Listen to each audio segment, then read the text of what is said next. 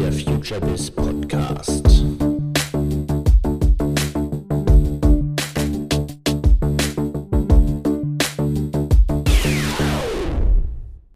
Hallo und herzlich willkommen zum FutureBiz Podcast. Mein Name ist Andreas Bersch. Wir haben vor einiger Zeit hier in Berlin ein Gespräch aufgezeichnet mit einem Gast aus den USA und zwar Tien Zhu. Äh, Tien ist Gründer des Unternehmens Zooda und er hat hier in Berlin ein, sein neues Buch vorgestellt, das Abo-Zeitalter. Das fanden wir sehr spannend und wir waren sehr froh, dass sich Tien Zeit genommen hat, mit uns zu sprechen. Worum geht es in seinem Buch und womit beschäftigt sich sein Unternehmen? Das lässt sich am besten an einen oder zwei kurzen Beispielen verdeutlichen. Wir alle kennen DriveNow und wissen, dass BMW und neuerdings Mercedes damit neue Geschäftsmodelle ausprobieren, in denen es weniger um den Verkauf von Produkten als um Dienstleistungen geht. Und wenn ihr Aktionäre von Apple seid, dann habt ihr vielleicht mit Spannung mitverfolgt, dass Apple gar nicht mehr so sehr auf den Absatz von Hardware setzt, sondern dabei ist, völlig neue Geschäftsmodelle aufzubauen rund um das Streaming. Und genau da sind wir beim Thema.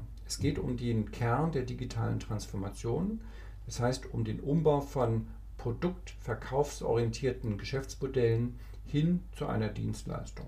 Und in welchen Industrien das geht, oder besser gesagt, in welchen Industrien das vielleicht nicht geht und worauf man darauf zu achten hat, darüber sprechen wir heute im FutureBiz Podcast mit Team Zoo.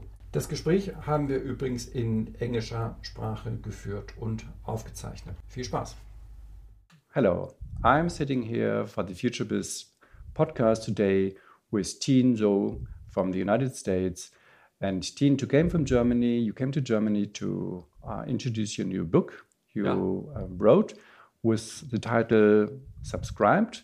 And maybe we can start with a short introduction about yourself sure. and the reason why you wrote that book. Yeah. So, um, my current job right now is I run a company called Zuora, Z U O R A, and um, and we've been evangelizing this idea that we're moving to what we call a subscription economy. That every day that passes, that you and I find that our need to buy and own things is uh, is being reduced, uh, less and less of a need, and instead we're simply subscribing to our everyday needs. It could be entertainment, it could be uh, transportation, it could be doing work, uh, but we call this idea a subscription economy.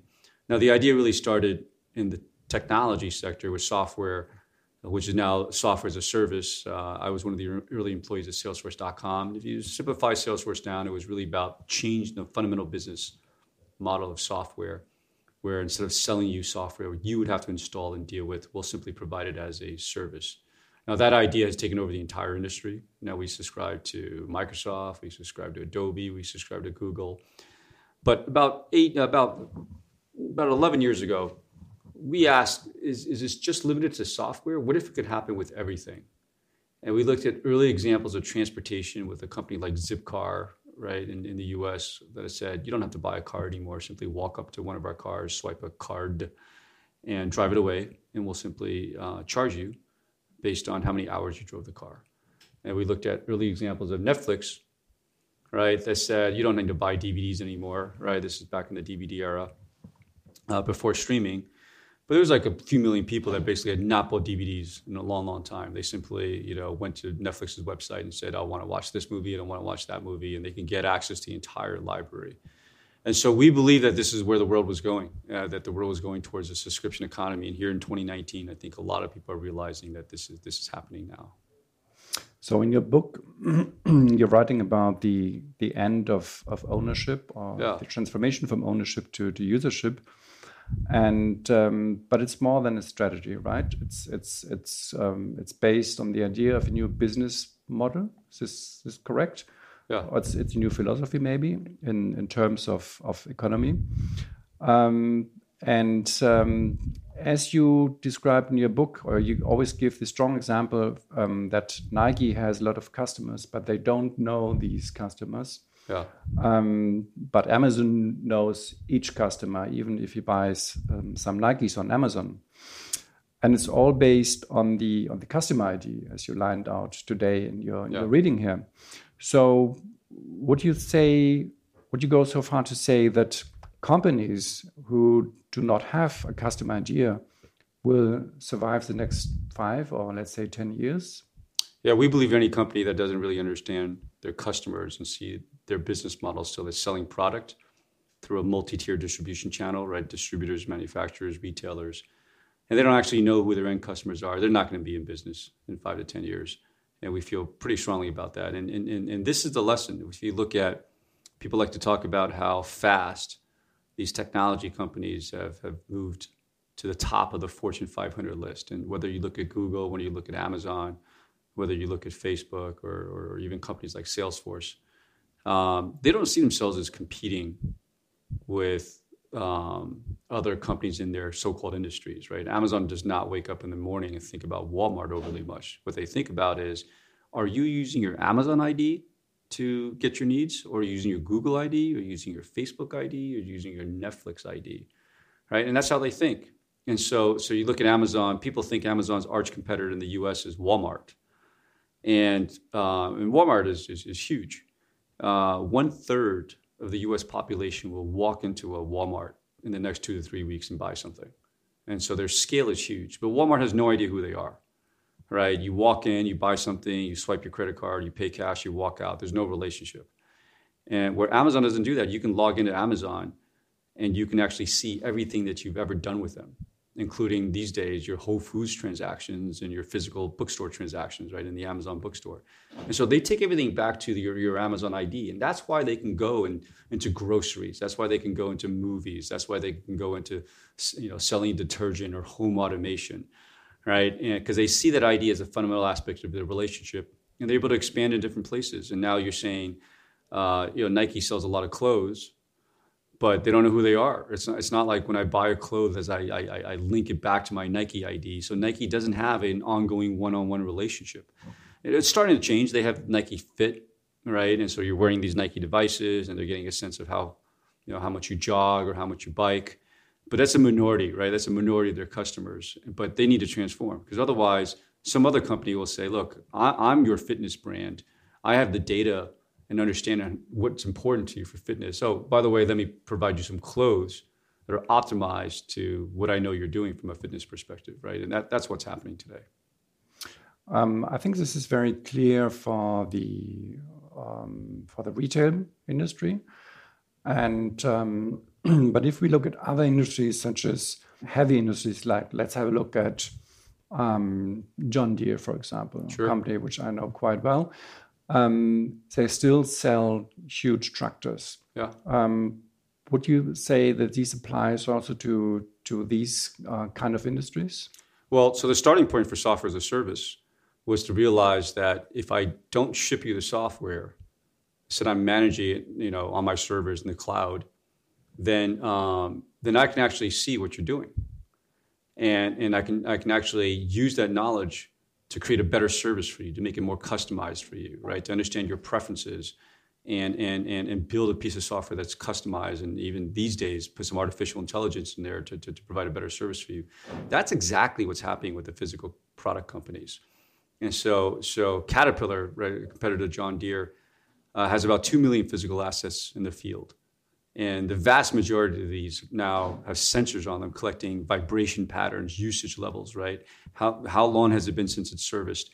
And they're all connected to the internet. So I can actually manage and see these devices right from a central location, which is exactly like a software company.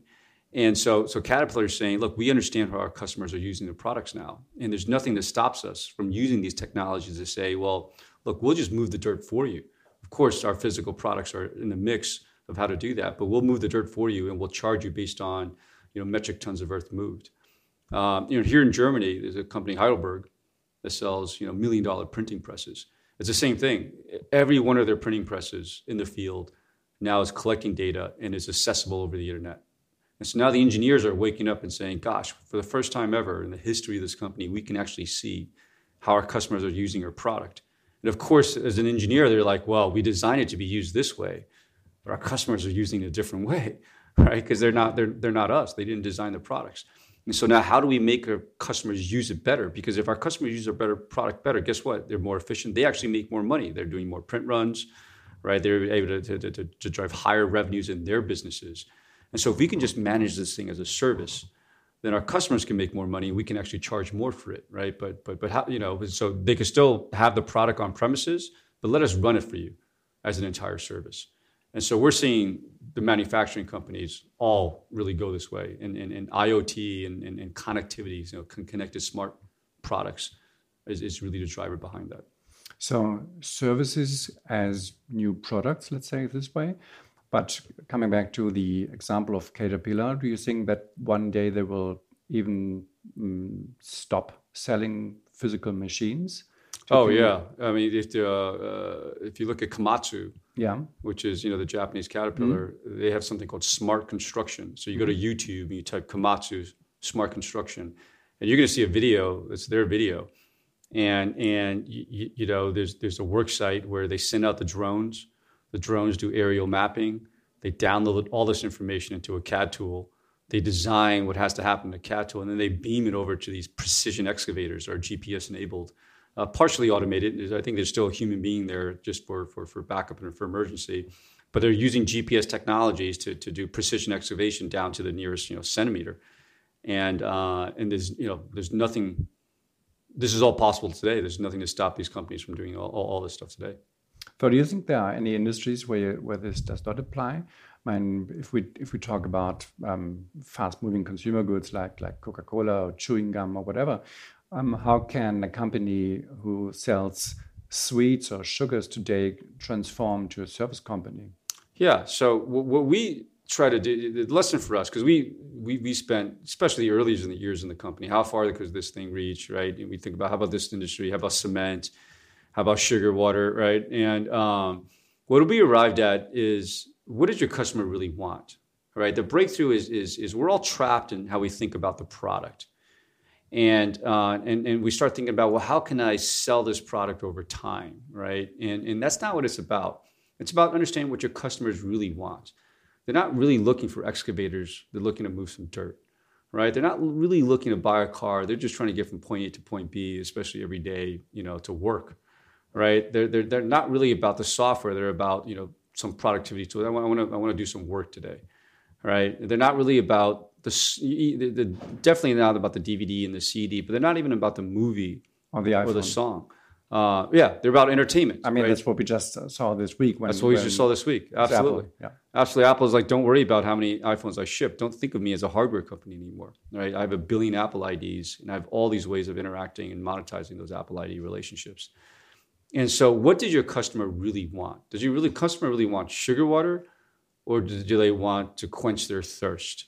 right, with some variety and um, and, and, and some some some value, right? And so so you look at Coca Cola, and you know they have these machines now uh, all over the place where you can walk up to the machine, you flash your Coca Cola app so they know who you are, right? You have a Coke ID, and that machine then will customize the drink to your preferences, right, based on what it knows about you, right, with the right amount of syrup and the right amount of sugar. Is it diet? Is it not diet? Do you want cherry? Do you want not cherry? And so you're seeing this all go in this direction. And, uh, you know, I, I, don't know what it takes for Coke to have a pipe all the way into your house, into your fridge. And this worldwide. I mean, this is a huge, uh, still yeah. a huge journey to go. Yeah, yeah. But then, but then, look, if, if consumer preferences change and, and, and, and it's not about sugar, it's more about healthy drinks, you know, they can certainly adapt because, again, it's not about the product anymore. It's about our brand represents uh, thirst right? Or, or, or, quenching your thirst. Or, or maybe our brand represents health, right? You know, well, well we have a health brand and we deliver health through, uh, through liquids. I think this this um, idea is is not only very clear. We can see it everywhere in the market, and it's everything we talk. Every time we talk about digital transformation, it's it's exactly this. It, it all relies on uh, on data, on customer ID, and on customer relations, on digital uh, customer relations. Yeah. But um, if you if you run a company who still produces and sells products, this transformation is is a huge task for you. And in the past, you're on the market for 10 years now with your right? Yeah. Correct. Yeah. In the past 10 years, what were the most important obstacles you could see um, companies on the management is faced on the way to transform from from selling Yeah. products to to services? So we wrote the pro- the book in really two halves, right? So the first half is to show how do you get out of the product mindset and think about a customer mindset, and how do you see that play out? So we see how it played out in the software industry, we see how it played out in retail or media, newspapers, and manufacturing and transportation. And there's a picture there about how the old model is about coming up with a hit product, you know, feeding it through a bunch of channels, oftentimes to anonymous customers. And the name of the game, if you're going to sell more products, more units of the product, is more channels, right, and so on and so forth. The right side, and, and this is the picture that a lot of companies seem to share internally, starts with the customer and realizing the customer is in a lot of different places. They're on their phone, they're in their store, they're talking to your salespeople, right? But wherever they are, how do you make sure that you're delivering your brand value to them, your innovation to them? But it all starts with the customer and we show how it plays out. The second half of the book it says, okay, well, what does that mean for you internally? How does it change how you innovate? Right, your R and D department. How does it change how you market, how you sell? How do you rethink your financial structure, right, to, to, to favor recurring revenue that's built on uh, loyal customer usage of your service? And, and even how do you break down the silos of your organization that are preventing you from being, being customer focused, right? And, and, and I'd say you know, a lot of companies just don't know where to start. And, and we say, don't, of course, find some innovation area, but don't go down the path of trying to find an existing product and then sell over time. So the car companies will say, okay, you can now subscribe to my car. Well, what does that get me? Okay, if you want to change cars, right? One day I have a BMW 3 Series, the next day I do a 5 Series, the next day I get a sports car. Um, okay, but how many people off actually want to change cars all the time, right? So the, these are these are initial ideas that I don't think will make the test of time, right? But what you really need to do is you really need to understand who your customers are. So find that ID, find some reason to establish that customer ID so that for every BMW owner, they've established a customer ID with their their their email, their credit. Now you're starting to build. A, okay, they own a three series, they own a five series. They chose to subscribe to the car. They lease it, and now that your car is you know is connected to the internet, you know these guys seem to drive it you know 50 kilometers a day. They drive at 100 kilometers a day right? You, you, know there's three different drivers that drive this car but this one's always being driven by the father or the mother whoever happens to be. And then just learn learn from your customers and learn what they're really trying to do. And then just continue to innovate your technologies to deliver on that. Now what you'll find is as you get more and more deeper into it there are alternative business models right? That says okay now that we have this profile and we understand this usage why not just have them subscribe to it and then we'll layer on all these things. So we talked about Heidelberg story. It turns out that with this million dollar device that companies buy, there's actually five more million dollars that they spend related to that million dollars, right? Parts. So in this case, it's ink, it's paper, it's maintenance, it's consulting, right? And a lot of that stuff gets dissipated, right? It goes to a lowest cost commodity provider and so on and so forth. So, so if you can think of it as a service, you actually have seven million dollars or six million dollars of total value to go capture across time, right? And, and think like that versus thinking like, okay, I'm just selling a product, and uh, and now how do I, you know, how do I lease the product over time? But this sounds very easy, but in, in reality, it seems to be very difficult to. It's a question of change management within the companies. I mean, if you, this is also what you described in your book, that if you still think in, in marketing. Yeah um, the structure of the organization seems not to be suited for this for this change of um, of your company. So coming back to the obstacles, what could you what could you see in the past, or what were typical reasons for failure in this yeah. shift? Well, so so this product economy has only been going on for the last 120 years, and yes, that's that's a few generations, so, so we all grew up in it. Uh, but about 120 years ago, right, roughly the time Henry Ford created the assembly line, right, the business became more about okay, how do I sell as many units, right? Because this way I can buy the biggest factory, the most stores, the most you know trucks in the fleet, and I can monetize or uh, or uh, distribute or amortize my fixed costs over as many units as possible, drive down my marginal costs, and that's how I compete. Right? And so you build up these functional silos, these gigantic functional silos, right? Your job in engineering is to come up with a hit product. Your job in marketing is to is, is, is, is to position it, brand it, and, and, market it. Your job in sales is to sell it. Um, and now what we're finding is these dynamic customer relationships have to break down the silos. So whenever we see a company launch a loyalty program, we know what happened, right? It's it's it's it's it's they went to the marketing department. They say we want to be more customer centric. The marketing department says, well, look, I can't change the product. I can't change how I sell. I can't change how I price. The only thing I can do is try to get the customer to come back for the next transaction. I'll do loyalty programs. And so, so those are all suboptimal solutions. And what you need is you, you have to put together a cross-functional team to tackle some of these things. Look, broadly speaking, there's you know simple why there's there's two ways. A lot of companies will start an innovation center sometimes with a chief digital officer, right? And, and build a cross functional team on the side that says, look, we're going to continue to sell our tractors, right? The way we sold it in the past for now. Um, but we have this Cat Connect thing. And what are the additional services that a smaller group can figure out and then sell through our existing distribution channels, right? Um, or if you want to do more at scale, so a lot of the media companies started off that way, but now realizing that look, digital is just as, as important as print and they will reorganize their, their organization to customer facing groups, right? So you own small business, you own large business, you own consumer, you own this geography, you own this vertical, whatever it happens to be. And then in the back end, there'll be different product groups, right? And the customer organizations will figure out how to source the right innovations from the different product groups, bundle it, package it, price it in the way that makes sense for their specific customer verticals. Those are the simple you know, broad strategies. Every, every company is going to be slightly different. But those are the ways that you can actually drive change in your organization.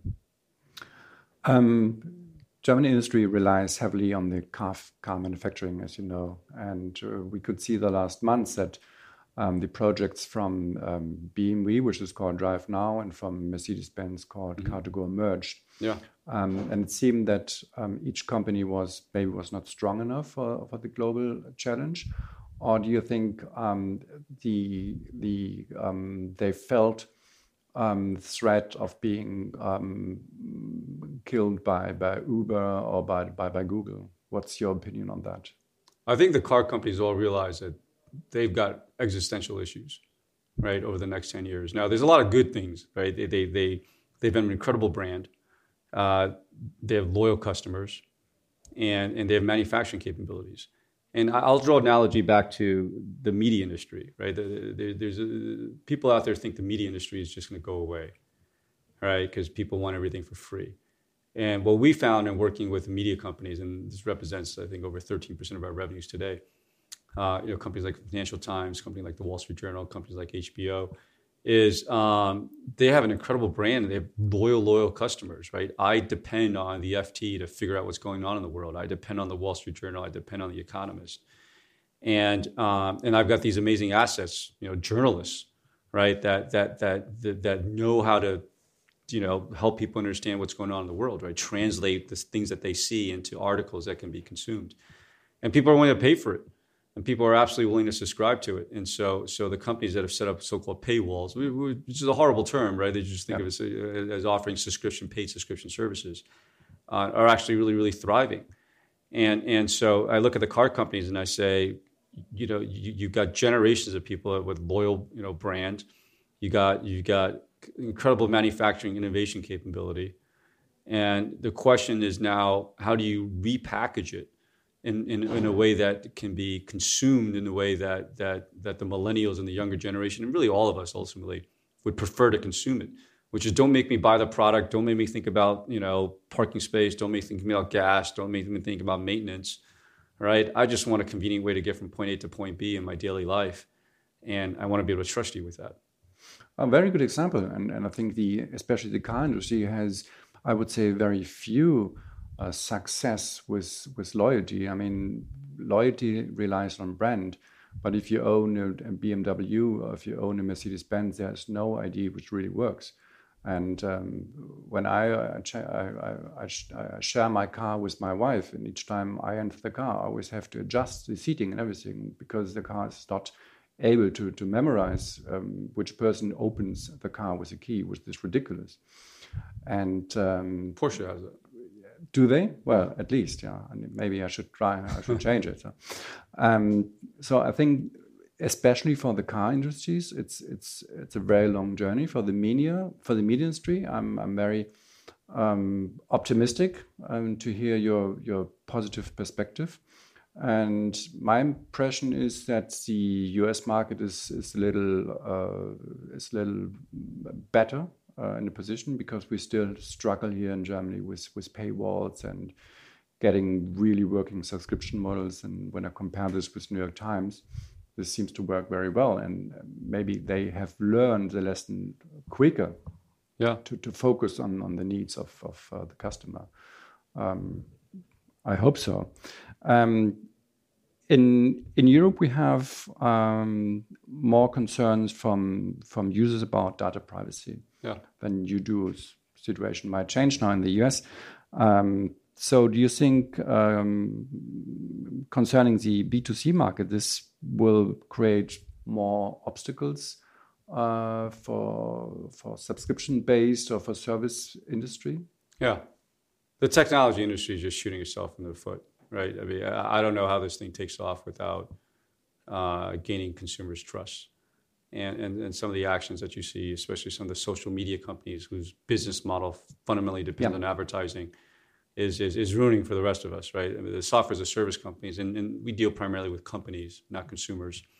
Uh, I've always said, like, the data is our customers' data. We don't own the data. We can't touch the data. We can't mine the data. Uh, it belongs to our customers, right? And if they ever stop using the service, it, it, it's our obligation to purge their data from our servers, right? And we're, we're just we're just a, a service that they're using. Um, now, yes, we're dealing with companies, right? So the power relationship between us and our customers tends to be, you know, a lot more equal. Some of our customers are much bigger than us, as an example. Um, but that's where there is a law for regulators, right? If the technology industry can't can't take care of itself, especially on the consumer internet side, uh, then the regulators are going to have to step in, uh, and and and it's better for the whole industry, right? So we would certainly like to see that happen because we like to see the trust come back to the industry and and and and not have this this this, this noise out there of, of people not trusting the technology companies. Um, last question, um, talking about marketing. Um, I think you said now it's the best time for marketing because uh, you get real, you get data in a real time world from your customers for free. So, what would this, or what will this change for marketing? What's your opinion? Well, um, you know, I, I, was chief marketing officer at Salesforce, and so so you know, I, I, came to marketing probably later in my career. I'm not, I wasn't trained, you know, earlier in my career on this. But but in marketing, it's about really understanding the company's brand promise. In the old world, what can you do? Right? You can collect a bunch of data from the customers. You can do your focus groups. You can understand the brand value, and then all you can do is do a bunch of commercials. All right, and you hope the product actually delivers on the brand value. Uh, but now you can actually communicate the brand value through the experience of the product right? And so so marketing has a, a, much greater role and you can actually collect data to say are we actually delivering on that promise with the customers? And and and, and you can start you know your your your your vision of the brand and the experience can now drive the entire customer engagement process from how the product is created how the salespeople engage what the post sales right or post customer acquisition looks like. And by the way, you know, more and more of, of, of the interaction is in that post customer acquisition because you know, acquiring the customer is just that first step. Um, and, and so you've got a much much stronger influence over that. And so so and again, it, it's all it's all just data driven, and this this this is a marketer's dream.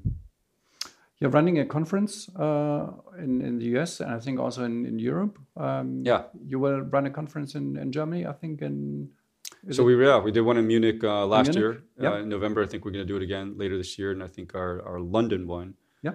is in September, and our big San Francisco one, which is the big annual global one, is in is in June. And and so so uh, in English the book is called Subscribed. Yeah. And this really came out of our events. And so we used to bring our customers together because our customers said, look, we understand the technology and we love the technology, but we also are trying to wrestle with the fundamental business itself, right? How can we know how to run these businesses. And these ideas are new. And, and, and, and, you know, a lot of business schools are still teaching concepts that made sense for the product economy, but don't quite apply for this, this, this, this new world, right? This subscription economy. And so we used to bring a lot of customers together to share ideas, share their stories.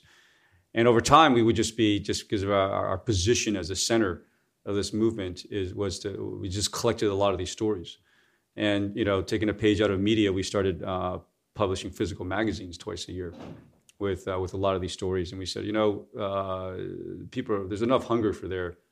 Maybe we should just write a book, and so we uh, took a year out to uh, to, uh, to, to write this book, and um, it's now available in German. Thank you.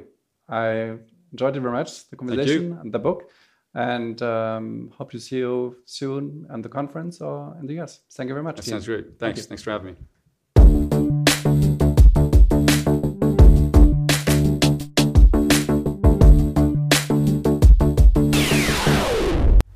Ja, das war unser heutiges Gespräch im FutureBist Podcast mit Tien Zo.